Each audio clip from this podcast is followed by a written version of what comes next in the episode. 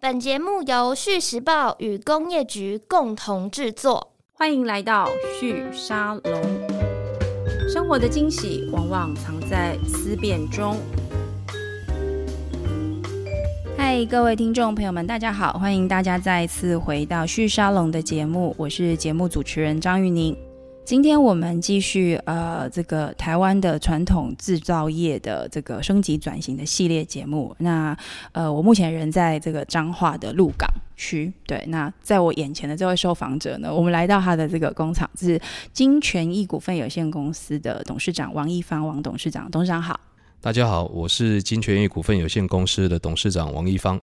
金权益这个这三个字，大家其实比较不熟悉。那我是先是介绍一下，就你们公司是在做这个螺丝相关产业的是制造跟对出口。嗯，对，那我刚刚呃在看你们的资料的时候，我也跟你的同事稍微聊了一下，就是我嗯我我第一个问题就问说，哎、你们是老板是二代接班吗？他就跟我说是也不是这样子。对，是，那我就听不太懂什么叫是也不是，但我大概理解，就是对本来家族就是在做工厂的，对然后我看资料好像本来是做这个塑胶射出成型相关的商品，跟、呃可能螺丝也包含在这嗯对整个螺丝也是一部分。对，就这嗯包含在这里面。但是现在其实金泉一是比较 focus 在这个螺丝相关的制造跟出口，对，所以没错你有一点点是把原本的家族企业做了一个转型。是对，那刚刚同事有很跟我强调，就是说，就是现在其实公司的这个高阶的老板就是您跟您的弟弟董事是长跟总经理两位，但其他其实嗯嗯都是专业经理人，嗯跟就是呃招募来训练的一个专业团队。是的，没对，我我错。觉得这样的一个组合，其实，在我们熟悉的这种传统制造业，真的比较少见。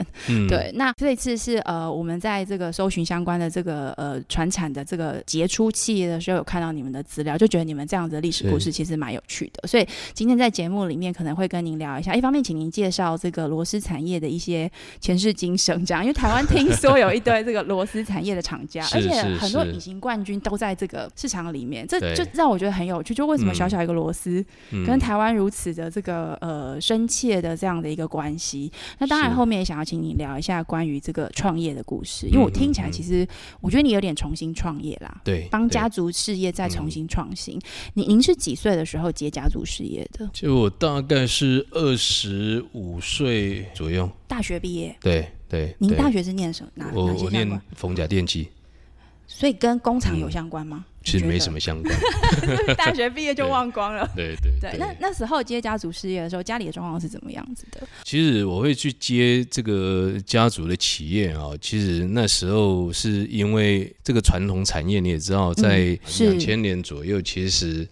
因为传统产业其实很多的外移，没错，那时候应该是西进政策非对常，其实很多呃的外移了、蓬勃的时然候后所以说尤其冲击最大就是传统产业啦。那当然，我们本来做的就是传统产业，其实我们也是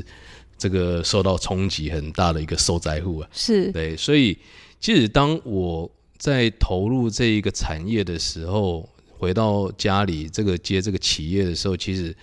那时候已经是没有什么在作业了啦。哦，其实所以是其实已有一经点状况不是很好。对，状况不是很好，而且就是说，因为都外移了嘛，所以相对的客户啦、订单啦各方面，其实在留在台湾的其实是算少之又少了。嗯哼，哦，这个是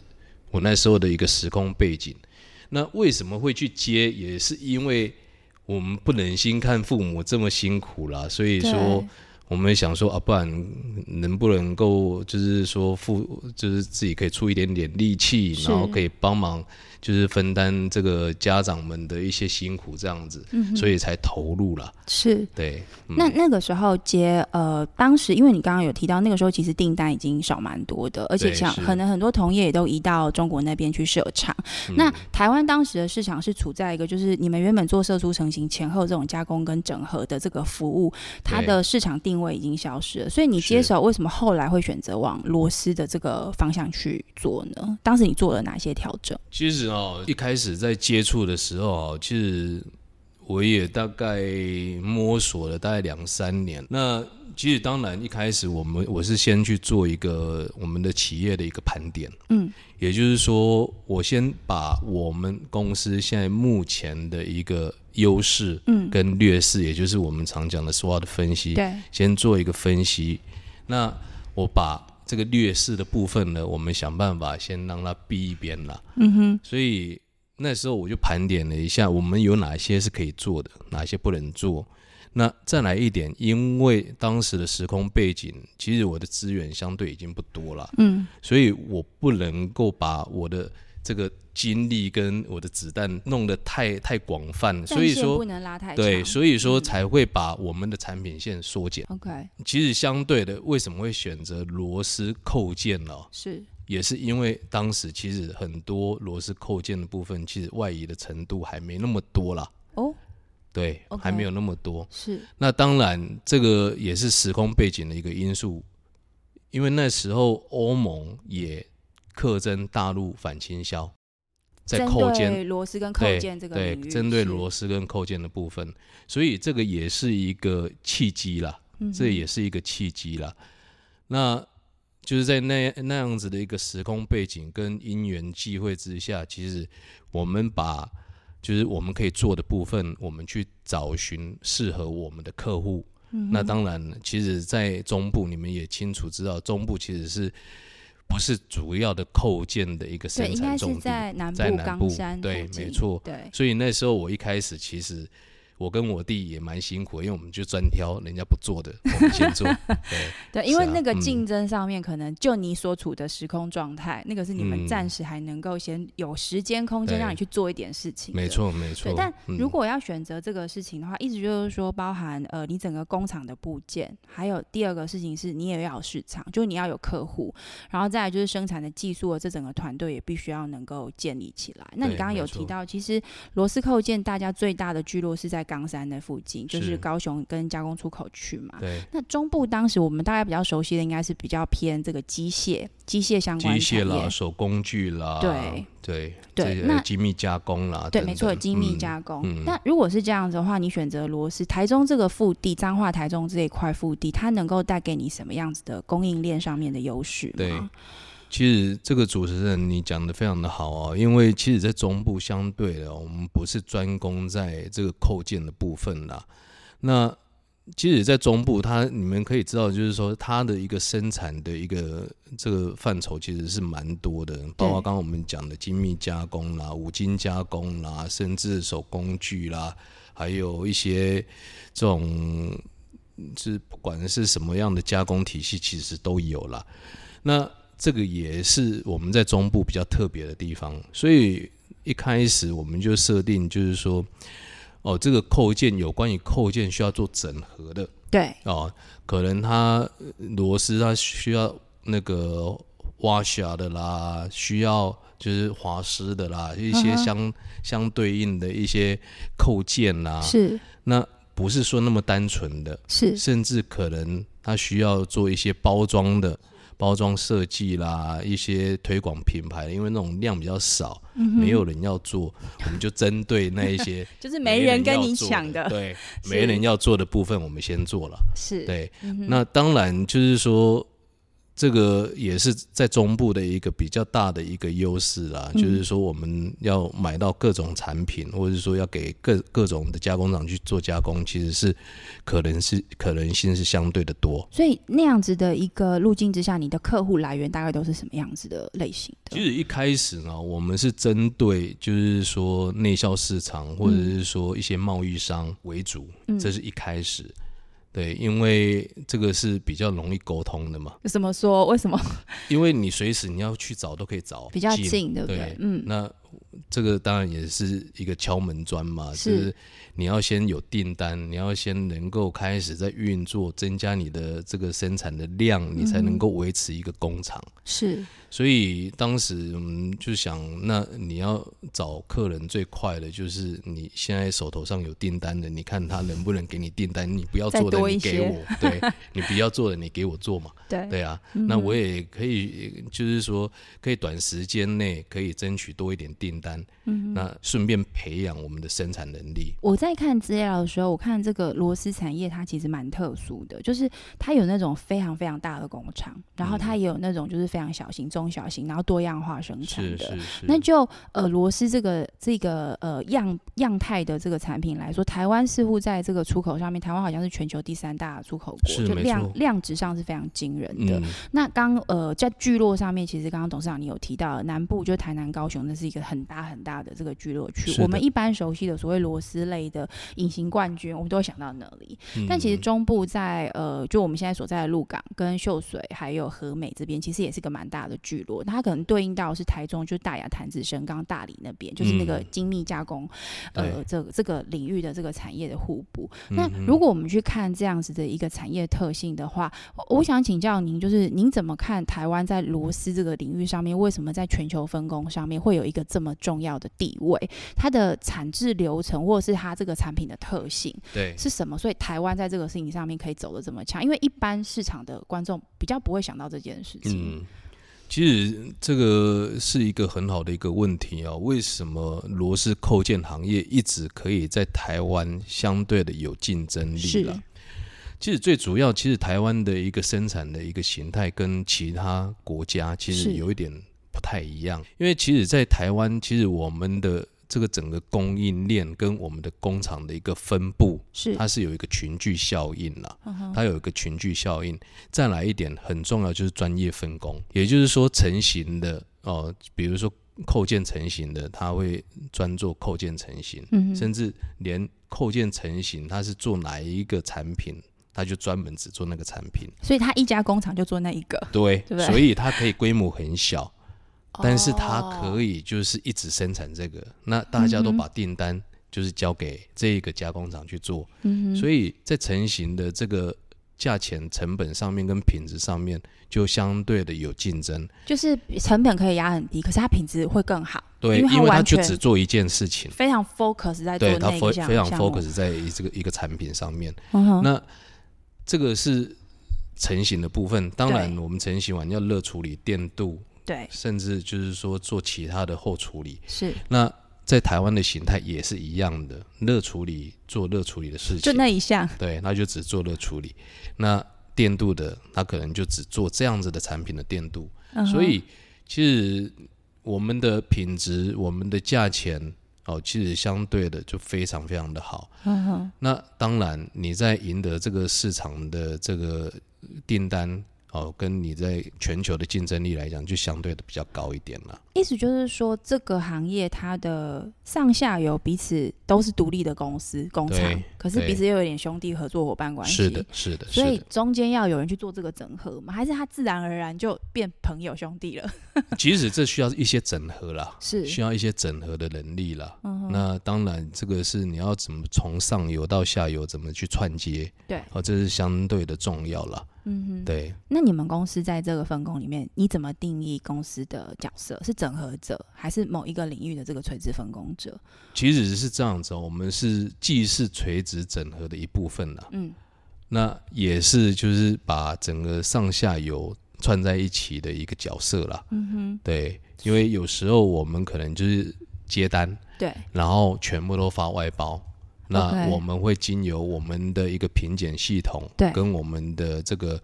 物管的一个物料管理系统，是去把整个上下游串接在一起。嗯那到最后就是我们包装出货，所以呃，订单的客户他收到是从你们公司收是的到，是的由精选一出货的商品。是但其实你们也是去跟上游的更更多的这些垂直加工的这些呃分工专业分工的厂家，对把他东西拉过来，啊一对个是做品检，然后嗯再来是如果需要的话再做整合包装，对然后再没一次错出货。对，这个商业模式在螺丝行业是常见的其中一种角色吗？以前不多啦，但是近几年其实是相对越来越多。原因是市场需要吗？还是是说因为其实这个也关系到之前一个金融风暴的一个问题啦，就是说在二零零八年金融风暴的时候，其实大家强调的都是弹性的大小，没错，因为你大厂哦，其实它有一个固定的一个成本在，嗯所以当你生意好，生意不好，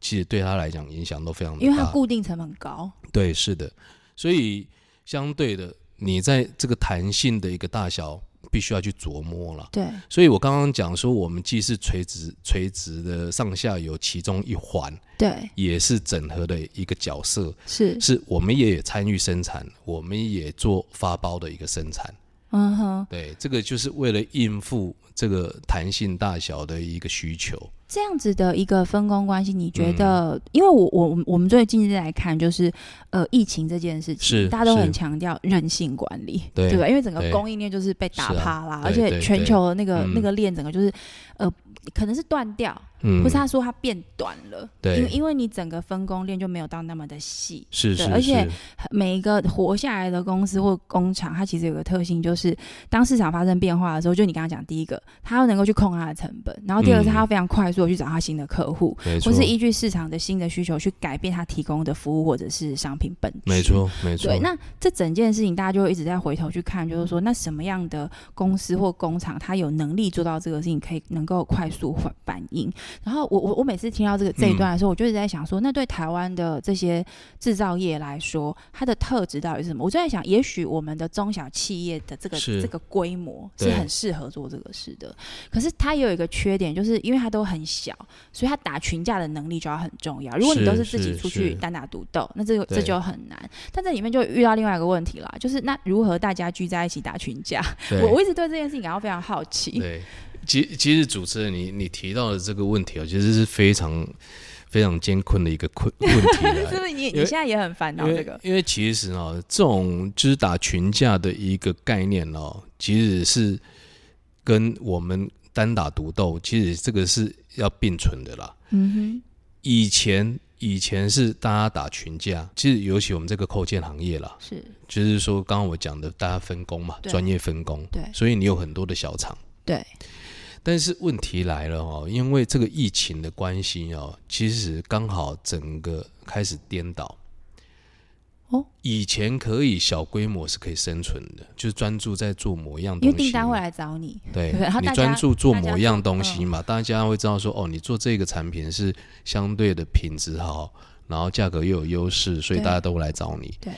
那问题就来了，因为你的产能有可能会不够，对，那再来一点，也有可能因为你没有订单，嗯，没有这样子的一个产品的订单，你可能没办法生存因。为你你做的太特殊化的一个嗯对分类市场了，对，不对？没，错。嗯哼所以说变成其实因为现在是越来越两极啦，对你有可能因为疫情的关系，你生意可能爆好，你可能突然非常非常好，对也有可能完全都没订单。对，而且这个无法预测，对吧？有点无法对，预测，没错，这个其实变成很多的事情，它是没办法被控制的啊。你如果又加上很多的这个你的小加工厂。对，的一个因素，你的不可控因素又更大，嗯所以说你才会发现，其实现在台湾很多的工厂，其实尤其是大厂，他们不断的在扩增他们自己的设备，扩增他们自己的产能，这个是很特别的一个现象，因为跟我们刚刚讲的弹性大小，哼，是完全相反的呢。对，没错，我们一方面谈说、哦我们对要更任性化，但对一方面工厂都在扩大经营规模，，对对，这个其实是很很很冲突的一个一个现象啦。是，那这个也是从二零零八年金融风暴到三年前这个疫情的开始，嗯，才开始在调整了，嗯才开始在调整。其实这是为什么？因为其实因为疫情来哦，这个可能大家都躲在家里，就是从家里就开始在做修缮啊。对，没错，所以其实我们的螺丝的生意，其实大家都非常非常好。我知道，有点像那个对五金行，对，还有那个呃修缮器具，还有某一些家具行业，在疫情期间其实是变好的。对，没因为大家都错要换新嘛，因为是都在的家，你就觉得看不顺眼，不能出去，对那就干脆来修好了。是啊，所以像是啊你们来说，是可能算受贿的其实我们一个算类是型受惠啦，嗯哼因为它也不是什么流行性产品嘛。你待在家里，你可以嗯就是说，你可以不化妆，你可以不用买很流行的这个衣服啦。但是你在家里总是得要有点事做啊，所以运动器材啦， 对没错或者是说修缮的一对些啊产品，其实相对的生意就变得很好。嗯那所以我，我提到就是说，这个问题点就来了，这个为什么大家变成要扩厂，其实也是因为这个原因啦。哦，订单量太多了，那大家这个交货期其实都很长，甚至我们有的到最后都已经要到一年才可以出货，哼，订单多成这样，对，要到一年那嗯才你可以出货。一年后他还需要吗？客户还需要吗？对啊，这个是一个很好的问题。合约是上他但如果是突然 但是其实客户他们其实都有他们的一个专业度啦是，所以说他们也会去做一个评估啦。是那再来一点，其实大家合作这么久，其实他们也嗯就是也大概会，我们也会沟通啦，就是说这个我们的产能会预留给他们。那如果有一些什么样的变化，我们啊，当然、先讲哦， 对对，要对要先要先告知啦。嗯哼，那所以说，其实我们变成这段时间哦，大家就在思考怎么样把自主性再拉回来。你说的自主性是指说不要那么依靠供应链的对景气变化、客户的要或是不要来对来决定对你要怎么办。对，没错。也就是说，像刚刚我提到的，就是说你有很多的卫星工厂，对很多的加工厂，那这些加工厂要给你的交期，其实它是很不可控的。那你的市场的变化一下子多，一下子少，其实这又是一个不可控的因素。对所以你要怎么样把所有不可控因素把它降到最低？嗯，所以才会大家尽量能够所有的生产 in house 就 in house，因为你是可以控制的。但是因为但 o 是 u 成本又高，对 in house 你的成本又高，弹性又不够。对因为当你景气好跟不好的时候，就会有冲击。对其实这个也是问的很好的一个地方，这也是为什么我们要做智慧生产跟数位转型。因为你必须要把所有的资讯去做一个统计，去做一个这个分析，然后去知道说你什么是时候应该要做什么事情，什么嗯时候应该做一个些调整。大家在嗯讲智慧生产的时候，就是董事长，你很快就呃，就是带到我们今天要讨论的一个是是重点，就嗯是哼智慧生产。我们过去纸上谈兵的时候，像我是嗯我们媒体在观察这个事情，大概就是有几个关键嘛。第一个事情是我最好可以预测市场，嗯，但预测百分之百准确不可能，所所以我至少要能够大概知道，比如说季度的变化，对然后呃，透过历史资料来回应跟去预测说，哦，淡旺季大概什么时候会发生。是的，是那的，也许你可能可以把一些国际上面的一些金融期货的资料也汇进来，对让电脑对跟 AI 去做一些分析或预测，这是一种。嗯那再往下就是说，好，那因为你这边大概知道需求的变化，所以你对原物料啊等等这些配置什么的，你也要大概有一个掌握。然后对再接下来就是说，那什么时候要生产，什么时候要出货，出货又呃这个牵涉到物流的这个问题。嗯对这个没我错觉得，其实在，呃 COVID nineteen 就疫情之前，大家讲的这个风风火火，然后都觉得嗯就是你只要那个电脑安上线了， 对，对，系统装上去了，是好像事情就完成了。对，但是疫情一来之后，我觉得这个事情对很多的这个，我我觉得它很像一个嘖测谎机。嗯，或者一个嗯探针机，就是是他把那种真的活得下来的人给留下来了。对然后过去对讲的很烽火，但他本质可能没有真的处理这么好的，嗯也把它嗯给嗯打嗯掉了。对对，是那我知道像你们公司在呃数位化转型上，它其实不是疫情才开始的，对是疫情没错前你们对就已经在思考这个事。是的，没那我错今天听董事长长讲，我比较理解，应该是从零八年那个时候的全球金融风暴，你们因为你们是做全球出口市场嗯对是的所以应该对这个事情的感知度就非常的高。对敏锐那敏锐度相对高了。对，那嗯我想要接下来问的一个问题就是说，你觉得疫情它的来临对于你们原本的这个数位化的布局，或者是设计，或者是你的思考，你觉得它有改变你对原本数位化的想象或者是预预期吗？嗯，其实这个疫情的一个到来哈，其实更坚定了我要数位 转 型真一的吗？怎么个说？可是信你念。生意变好啊，你原本的就很好对赚，了。其实刚刚我提到啊，其实我们去做数数位转型跟智慧制造，其实原因点是在把变动性大的部分，我们去想办法去掌握。嗯哼，现在唯一啊不变对的就是一直在变了。对啊，没错。现在唯一不变的就是一直在变了。所以你怎么样把这些所有的变数能够去掌握在自己的手里面，然后你有一些应对的一些措施，可以及时的去反应，嗯这个是我们当下去做的一个功课。嗯那我们讲到，就是主持人提到，就是说，其实我们不是在疫情的时候，我们才说要去做一个数位转型、智慧制造的一个部分哦。其实我们起心动念，其实是从二零一六年这个一例一休，哼， 哦哦，对对，这对工厂一影响例非常大。对这个对工厂的影响非常的大，一例一休的这个呃这个政策出来了。那其实这个一例一休的这个政策哦，其实你从现在反观回去，它是一个好的政策了。我嗯坦白讲，因为其实这个也是世界潮流的一个趋势了。对哦，这个我们当然这个认真工作也要认真生活啦是，对啊，所以说其实我觉得这个是一个很好的一个政策啦，但是当下这个政策出来，其实冲击也是非常的大。那最直接的冲击就是大家的产能先减少了，因为你的产线上的人力不能再那么高程度的配对下去了没错就因为他没错强制休假嘛，是的，对，那就从二零一六年开始，这个冲击其实是不断，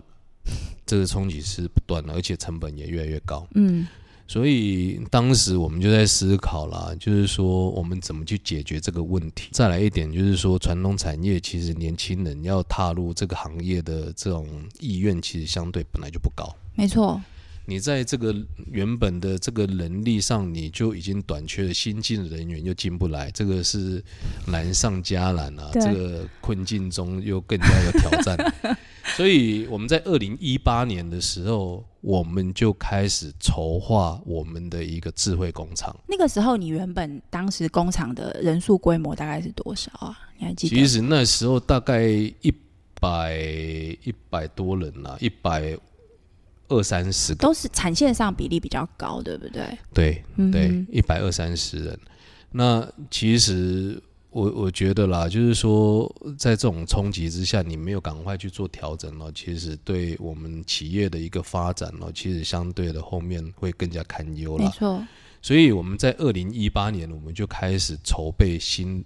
这个，我们把旧厂嗯先做翻新。 OK，我们在规划这个新厂的时候，我们就有几个指标啦，嗯当然包含人力的减少，对嗯还有这个污染的减少。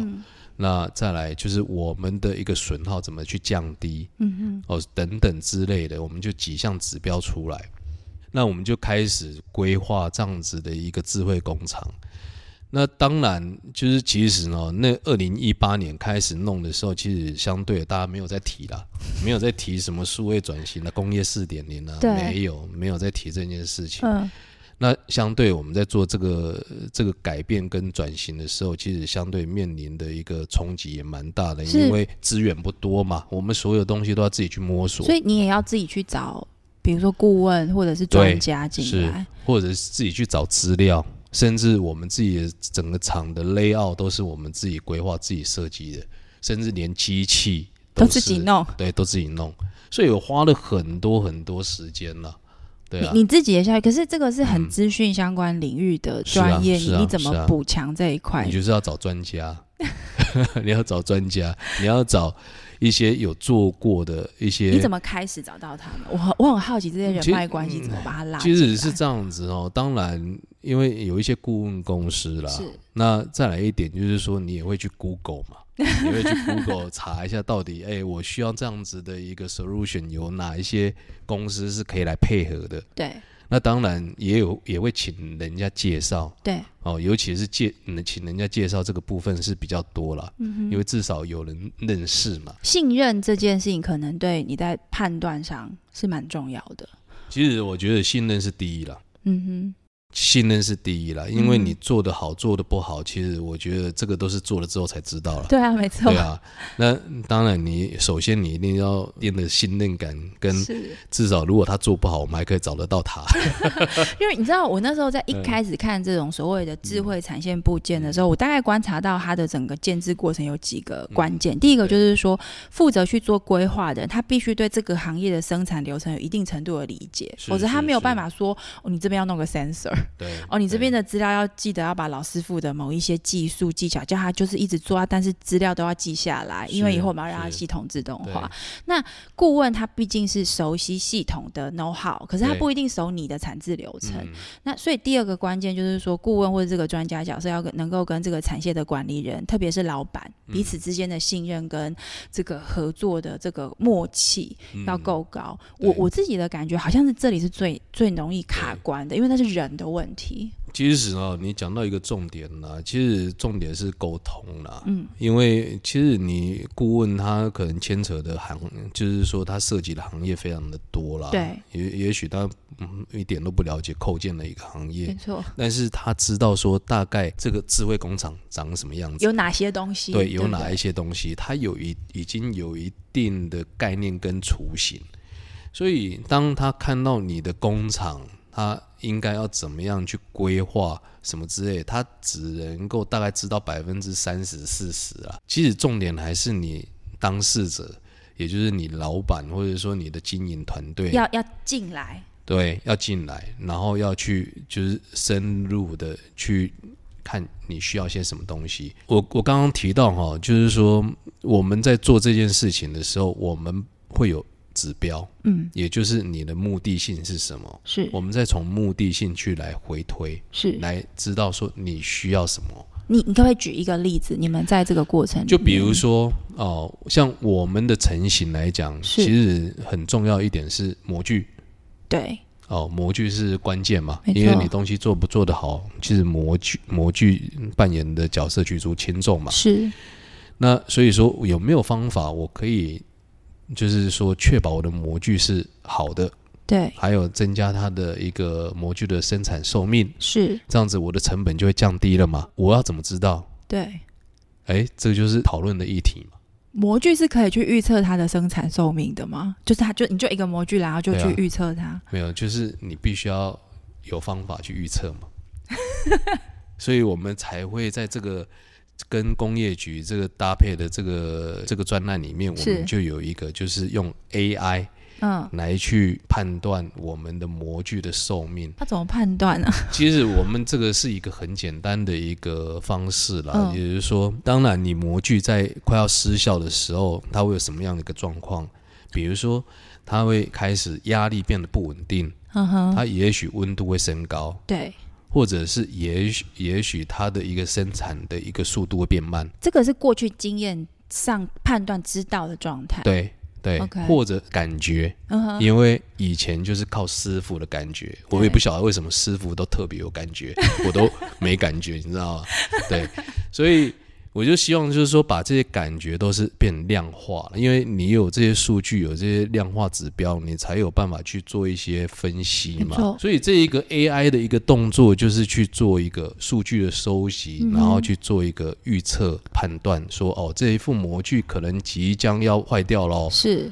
你可能必须要先去做一些动作，不要等到它坏掉才来我们弄才来才来弄，因为是，你等到这个模具破损了，你来做才来做整修，可能这个模具的寿命就只有一半。哦，因为你提早去处理它，它可以活更久，对，比较它是这个意思。对对对，嗯就哼也就是说，你你提早去处理，它可能寿命可以变成一倍啦。 OK，那你如果等到它坏掉，那可能就是要把这个上面毁损的部分全是部都洗洗掉，对，然后再对重新再做制作。哎是。那你一副模具的寿命就可能变得更少了一点。那这个过程是要怎么让那个师傅把他的 feel，、他 的 feel 嗯，变成一个可以他说出来，让他对数据化的这个过程？因为我听过蛮多这对种故事，其实都是师傅他他说不出来，因为他都就要说引导他啦，引导他。哦他对其实他不会说了。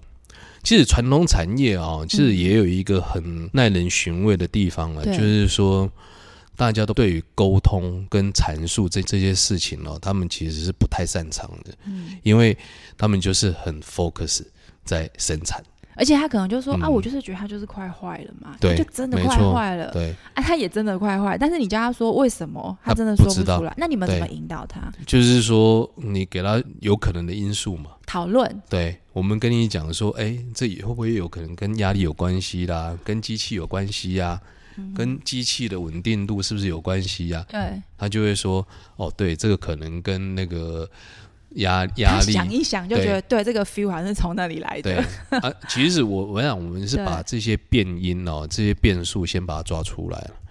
那再把每就是我们可以收集的变数的这些资料，嗯能做的我们先做，嗯，不能做的那也没办法了啦。等到可能我们可以做的做完之后，我们再来去解决没办法做的那一所以部你分。接受一件事情，就是说我们先知道我们能知道的，但对至于我们不能知道的，我至少知道那个我不我还不晓得，先摆着。对，那对什么时候再回？来处理？你也没有急着一定要立刻处理对。我觉得那种不用急了，你连知道了你都做不好，你急那种不知道的，哎呀没用。 那你你有想过，就是说这整嗯个转型过程需要花多少时间吗？我会这样问，是因为我我也接触过蛮嗯多，就是呃是由老板交办这个高阶经理人，不像你是自己也一起进来做。那有些公司是呃高阶经理人负责负责做这个事情，可是他可能半年几个月，老板就会说：“那你现在成效如何？”他就说不出来，他因为他可能还在收集那个 feel 对，到底对是什么对。时间你怎么看？呃我我我我可以给你一个我们自己的案子哦，嗯就是我们原本我们是从二零一八年开始规划，开始做，对那也那一年开始买机台啦。 ，OK，哦，我们原本啦，原本预计是要在二零二零年要完成啦。两年，你就是给自己两两年到时三年间的，时间啦，那当然包含了前置的规划，对这个是我们的目标啦。对，但是呢，我跟你讲，往往哦，计划赶不上变化。真的对我刚刚提到，其其实在这个行业里面，它是一个创新的一个做法，嗯所以你没有人可以询问，你只能凭你的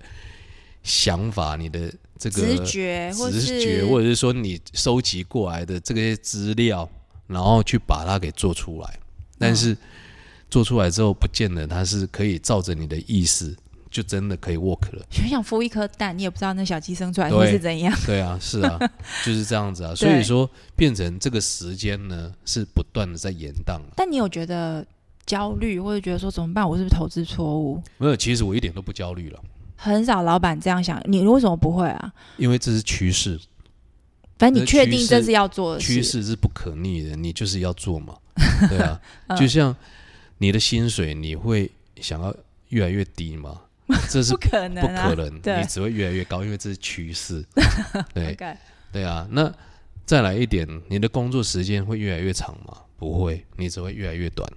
对啊，所以理想上应该是要这样啊，对啊，这是追理求想的，嗯上是这样子啊。其实这个也是后面会慢慢演变成就是那样子啊，嗯，嗯，甚至以后都没有人在做生产了，大家就是看着电脑，看着你的那个数据在那边做一些判断而已，甚至以后也不用判断了嘛。对，对啊，啊，所以说这个是趋势，你不管你走了一步、两步、三步，不管你走了多少，你就是要不断的做，嗯，做到直到你满意为止。但是我想你永远不会满意了，你有没有觉得你对刚刚在讲那个流那个嗯过程，我听起来我嗯觉得有一点这样，就是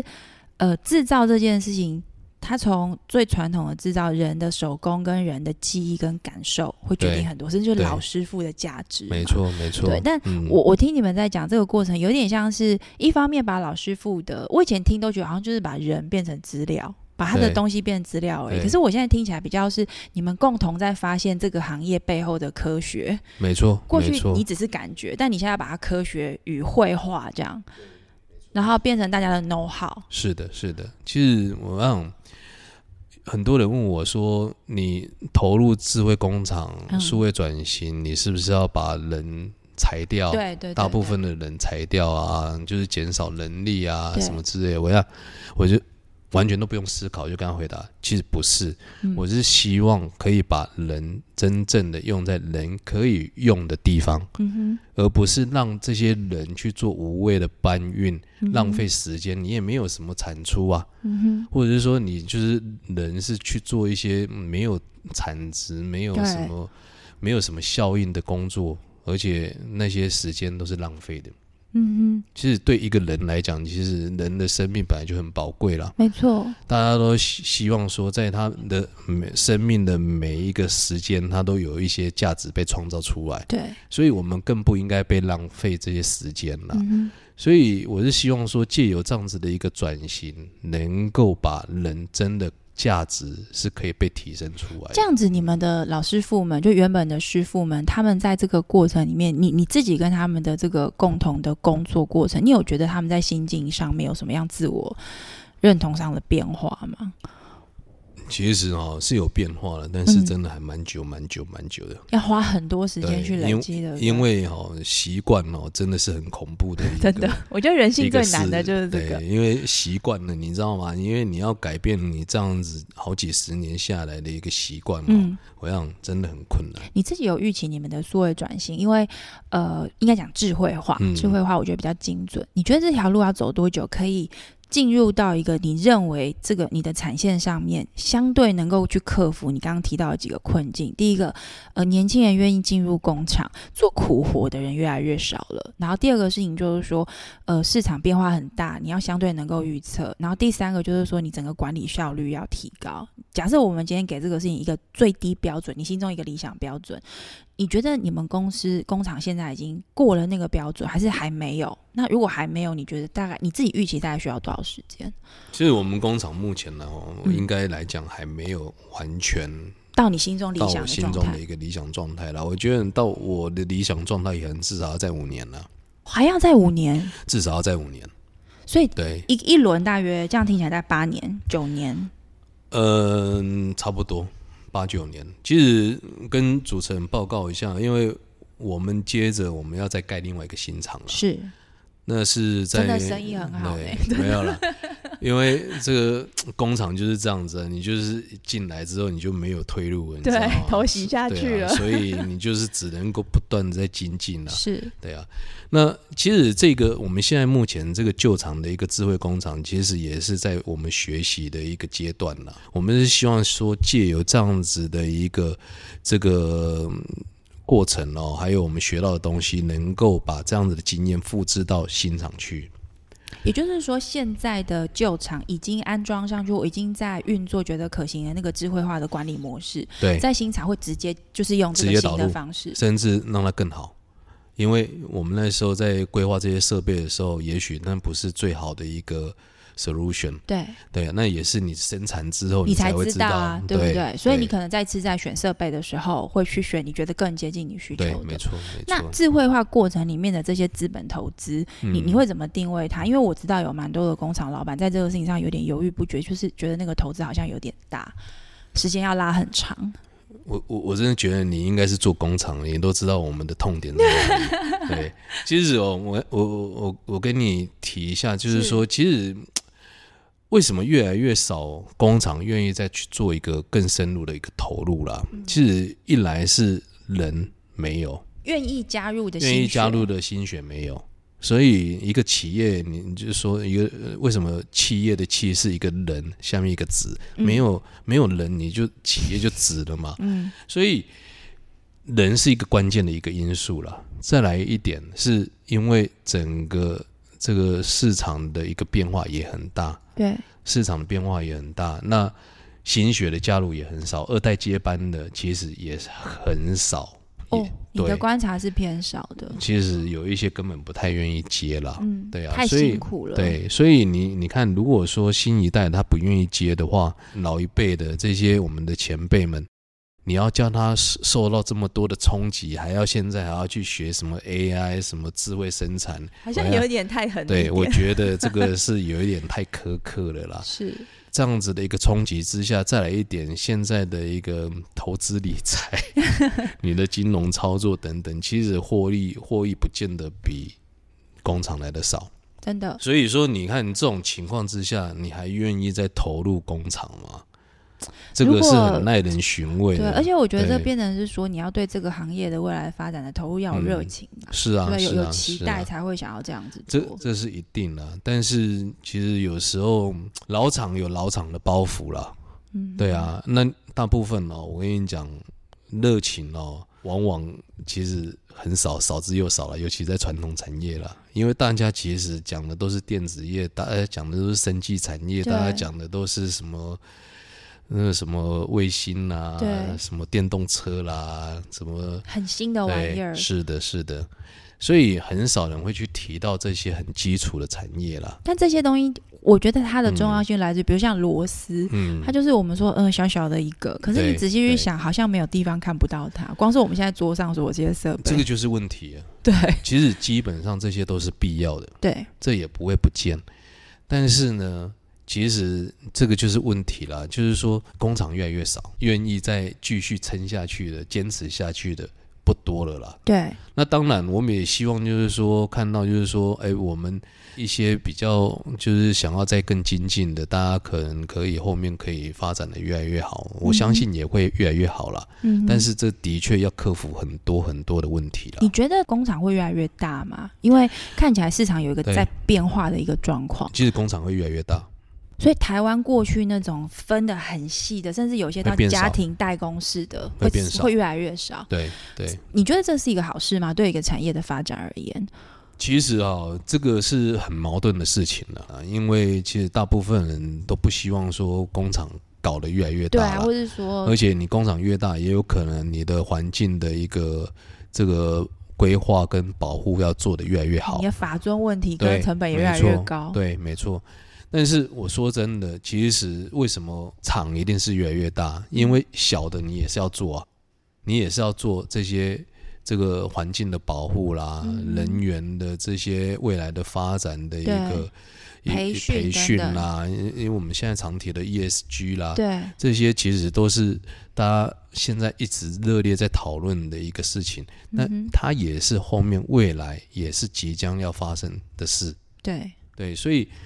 你你就看嘛，如果说你的相对资源跟你的这个规模经济不够的时候，对你是没办法去做到这样子的一个程度啊。我我的确觉得这是一个大问题，因为嗯比如像 ESG 来说，刚刚董事长对嗯您提到的，以螺丝产业，因为它主要是做出口市场。是那哦欧美现在在 ESG 上面开始针对它整个供应链跟这个产品，它的是不是绿色生产这件是事，是它会下是非常多的这个规章跟条对件。对，那如果台湾就算是一个螺丝，你也要符合这个条件，是啊是啊，对是啊对对啊，对，啊所以也许对你来说，这个新的智慧工厂现在在布局跟设计上面，是不是也连这一端你们也都会一起把它考虑进来？当。然当然，呃那台湾当然做得到吗？电啊，还有各方面的这个需求，能够符合这么严格的条件？其实哦，我觉得台湾台湾人哦最厉害就是可以把不可能的事情变成可能。是啊，因为台湾人的韧性跟台湾人的这个，我想这种嗯求生欲其实是还蛮强的了。你你对自啊己觉得以罗斯来说，以你们公司来说对，你觉得嗯接下来五到十年最大的挑战会是什么？其实最大的一个挑战哦，其实是市场，嗯你是市场全球市场全球的市场，变化，嗯哼，因为这个也要看就是市场客户端的一个观念的一个改变啦。对，因为其实现在客户端其实他慢慢也越来越重视这样子的一个，比如说爱护地球啦，对这个社会呃责社会任，嗯责任啊，哦，所以所有的这种法规或者说在于人身上的一些就是保护啦，甚至是要求啦等等，其实他们会越来越重视啦。那但是呢，其实我们最产业最怕遇到的就是销价竞争。对，或者是有政府补贴等啊对等之类，因为就是这个不是公不平可竞争嗯对，这是不公平竞争嘛。如果说大家的一个起跑点都是一样的，其实我觉得这个就是看每个人的用心程度，跟你这个怎么样去改善你的这个企业的一个一个做法。是，那所以说，其实我们最大遇到会最大的一个问题点是客户端认不认同你了。像以你们公司来说，你们的客户的这个寻找客户的方式跟他的通路大概会是怎么找到的？其实哦，我们在找客户哦，其实我们尽可能都是找这个全球顶尖的客户因为了。他比较他不是好沟通，应该讲呃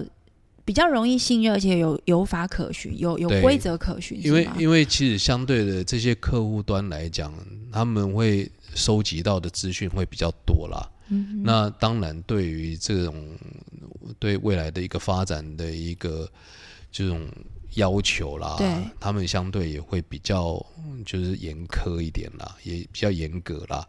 那当然在。因为地球就只有一个啦。嗯如果说大家的一个观念是一致的，其实这些人，嗯就是说这些伙伴们，其实大家朝着这种方向去，其实对大家的这个环境各方面都是好的。那你们你嗯怎么敲开这些全球 top 的顶尖客户的门啊呢、其实重点哦，就是在于你要做少还是做多了。对啊，嗯你如果说做少，你不要说要求你要做很多，你要进去，其实你只要认真做，你都有机会了。因为他都他也接受，因为他要的是好的东西。对啊，是啊，是啊。那所所以说你就是刚开始先你从要小的从小的开始做嘛，你不见得就像我刚刚一开始就讲，我们先做人家不要做的嘛。所以从那个时候开始，其实你已经在跟这些 top 的顶尖客户已经开始有接触，有对，机会让但是他们当认然识。刚开始的时候，我们的规模比较小啦，嗯所以说相对我们的条件各方面会比较不好一点。对，那这些大厂当然也会比较没有注意到你啦，是，但是至少我知道这个是这个是我们目标客户嘛，对，对啊，对那我们就慢慢把自己变成是目标客户喜欢的，那个对象。对，是啊，所以从呃，因为公司是一九八五年的时是候是设是，立，所从以我爸嗯。对到现在应该已经有三十几年的这个历史了，嗯40对快嗯四十年的时间。你你觉得我我不知道你有没有小朋友，就是之后你的孩子，你会希望他也跟你一样，就是走接班的路吗？其实我完全都不会去想这个事情了，是没有对不要也没有要，就是这件事情不是一种因规为划。小朋友那是他的人生。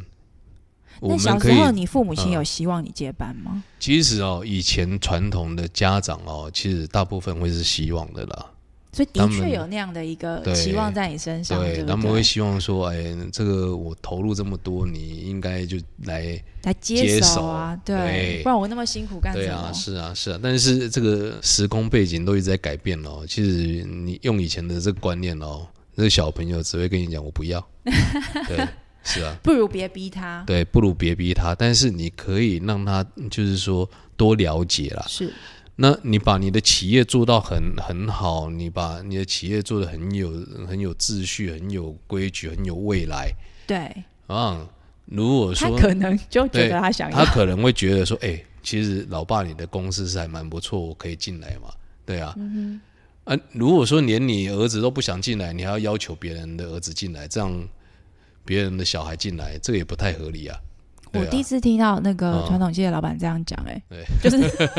对我我觉得这讲法挺有趣的，对因为你是的啊意思就是说，如果今天你做的这个公司，你要去找人进来，就别人家小孩嘛， 对啊，对，然后你都觉得没有办法给人家很好的条件，你要怎么要求你自己的孩子？可对是啊如果别人家小孩都已经很乐于进来了，你家的小孩子可能也会觉得挺乐于是啊，当参与，然因为他有一种参与感，对，没或甚错至不管是嗯荣誉感，或者是说想要一起一起去共同创造一些可能的那个正向情绪，或是对感受会比较没错，深。没错，没错。我嗯我我觉得这个题目蛮有趣的，是因为、嗯呃这几年大家蛮蛮常在台湾谈这个传统制造业的二代接班。是是，不过我是发现一个角度，在我跟嗯这些二代接班的这个经理人聊的时候，我发现有一个有趣的角度是去问他们说：“那你要不要让你的小孩接班的时候，你知道嗯那个视角完全反过来。对，那你你今天的说法比较让我觉得蛮有感受、蛮有感触的，就是说，嗯其实你还是专注在你自己原本公司的经营跟对，当营然，运。嗯，然后呢，因为我我刚刚有听到，就是说整个公司的组织高阶经理人，你是用专业经理人的角色嗯来找人跟嗯培育人。是是，所以其然后再加上有一个比较是外部现实到造成的产业变化，是工厂它其实会越来越大。对那一旦公司跟工厂的规模越大，你们又极呃，就是说很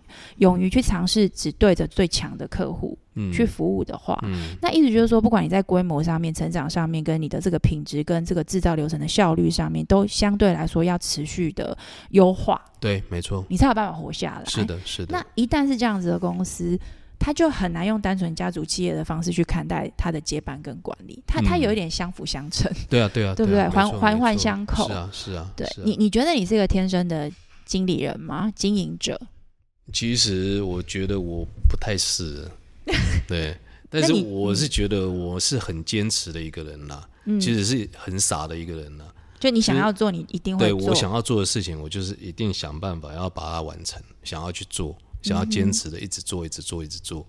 直到我看到我想你要觉看得到的。 OK 为止。对好对那节目今天最后一个问题，对，你现在最想看到什么？那个你坚持一定要做到好的事情。其实我我我我坦白讲哦，我比较希望哦，就是说我们螺丝这个产业啊，其实它是一个很传统、很传统的一个产业啦。然后人人家很多人常常在讲说，哎，这个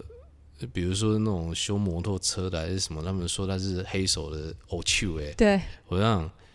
我想螺丝产业才是真的黑手，真的吗？真的，为什他么不 仅手都黑的，连连工厂里面都是一堆油烟。因为它的生产过程就是这样子。对它的生产过程，它就是必须要这样子嘛。嗯哼，那所以说，我很希望我看到以我就是说，在未来几年，我希望金权益能够把这个螺丝的产业是带领另外一个风格，嗯不是那么另外 all true 的感觉。对，，是另外一个不同的面貌的螺丝工厂。你们现在的新的智慧化嗯工厂的形态跟原本旧的工厂的形态，那个落差大概是怎么样？你可以描述一下吗？呃，以前也是这样子，那个你看不到地板呢，啊就是哦很哦，很很黑啊，嗯对啊。那现在是就是白色的啦，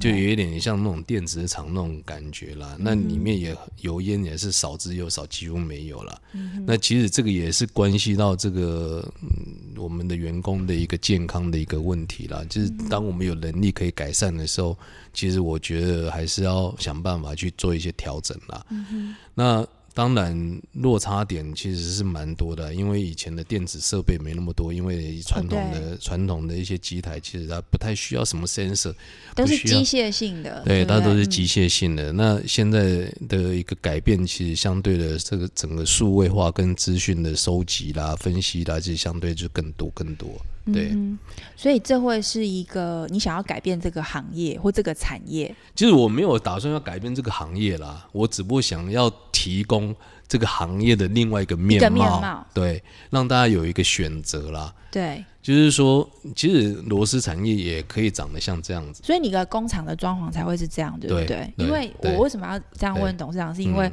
我们刚刚从那个就是走进厂区一楼进来，然后你知道，第一个是你。车子开进来就觉得这边的大楼形状跟人家不太 一样。第二个事情就是你呃走进大门之后，会觉得它就是窗明几净，然后比较对像是是我们在台北或者是市区看到的那种办公商是办是大楼，是对嗯然后上来之后，我就发现，我发现你还蛮呃精致的，在布置这整个整个办公空间，对没有让人家有一种工厂感。对对，就是这件事情，我感觉是你似乎很想要去强对调的是，其实我我个人就是是这样子啦，这个所有的这个设计哦，或者是所有带出来这些氛围，我希望都是以人为本啦。因为你喜欢在一个什么样的一个环境工作，对，我们要去想办法去树立啦。是，那这个就是改变的开始啊。嗯就是你我我也在讲嘛，你一天你一天要花八小时以上的时间在这个空间哦，没错。这个是很长的时间，你每天进来你就很不舒服。你久了，人生就要得忧郁了。 对，所以说其实这个是要想办法去改变的 啦。再来一是点，其实我们一直在探讨，就是说，其实为什么传统产业要找到新血很困难？嗯哼，因为这些年轻人他根本就不喜欢这样子的一他个，光看到他就没兴对，趣了，没，错。现在年轻人他喜欢玩手机嘛，你上班又不能玩手机，对，对啊，那你也没有什么东西可以让他刺激，可以，你就是以前他们现在大家都看 YouTube，对你，大家现在都看影像，那你只有这个报表一堆数字、一堆文字，你要看嘛？他不想看啦、他什么都不喜欢啦、啊那我想你要去要求别人改变哦，倒不如我们自己改变。你们现在找人有不一样吗？因为这样的变化，其实会或多或少会有一些不一样啦，但是说实在，我们也还在调整啦，因为我们也还在学习啦。是，当然也会比以往更好找找到人，这是一定的。对，但是问题是，这个产业的一个宿命呢，其实还是需要一些时间来去调整啦我在想，也许更多的年轻的人加入，带进一些新的思维。我们说，数位原住民、嗯他们这个世代的人，嗯如果也可以加入这个产业，是他是就传统是一个时间性的一个描述，是啊，对，啊他是啊说、哦，他就已经在这边很久了，嗯可是嗯久不等于旧，对对不对？你其实在做的事情，我觉得比较像是我们不要说改变哈，我们应该讲重新发明，是让这个是产业是去适应这个新的时代跟是这个啊新是的环境空嗯间。嗯嗯那下嗯一步如果可以有更多的新血加进来，然后他可能也是相对来说更善于去使用这些数位化工具的对没这些错新血，对他自然而然会去找出属于他的这个时代的这个行业的新的样貌。对对，我没想错这个可能会是你心中一个期待要去是发展啊的。是啊，这个的确是我们希望的啦。那当然，其实刚刚我们也讲了，其实我们做这个工厂其实不是要裁员，也不是要减少人人员之类的是，反而我们现在的人还比以前更多现，在多少人啊？现在已经一百九十几个。哦，他又要再对扩厂，所以很快又要对破两百了。是啊，啊，对，所以说其实啊，你说他人人数会减少，其实我是觉得是浪费人力的部分是减少了。自从我们开始就是做这些改变之后，其实我们的生意也是不断的越来越好，因为你的东西，我想也会更好吧，因为你对会去控制它，没品错质，也而且会我变们好的。生产量也是越来越大嘛。是，所以其实嗯这些要应对的这些人，其实相对的也变多了。这也是我们请人来进来的时候，其实他就不是就 focus 在做一些无效的这些能力的运用，或者是呃，只是动手，也对不太让你对有机会去思考或感受对，没错，生活的这样的是一啊个工作方是啊，是式啊。对啊，是嗯今天非常谢谢这个董事长王一芳王董事长哦，金权益股份有限公司台湾的在呃鹿港这边的一个螺丝的。传统工厂，但是正在快速的智慧化转型当中。今天跟董事长聊完之后，我非常清楚，我越来越知道为什么工业局会非常推荐我们 要来到谢谢这里跟董事长聊一聊。那也了解金权益在呃过去这一段时间来非常高度的投入，而且专注的去投入做智慧化转型这件事情的一些思维。那董事长刚刚的分享，其实我觉得蛮令人感动的，因为呃，在思维上面，第一个董事长看起来很年轻，才四十出头而已。然后呃，虽然是接着家业，可是并不是说把家业持续下来，而是重新去让这个家业有一个新的样貌。同时在思考的可能是呃，用螺丝这样子的一个基础市场跟产品的一个呃落落地的一个范畴，去跟全世全球世界的这个市场做更多的接轨。那更重要的是，我觉得你蛮谈蛮多都在谈人。嗯，人这件事情，我觉得这个是我们过去对于在讨论这个传统产业的时候比较少，有老板把力气花这么多在谈人上面。那今天非常谢谢董事长的时间，也谢谢各位听众朋友跟我们一起听金权益的故事。那我们希望之后有机会，如果这个金权益在呃智慧的工厂跟数位转型这一块有更多的新的发现，我们有机会能够回来再听董事长跟我们多分享。好的，欢迎欢迎，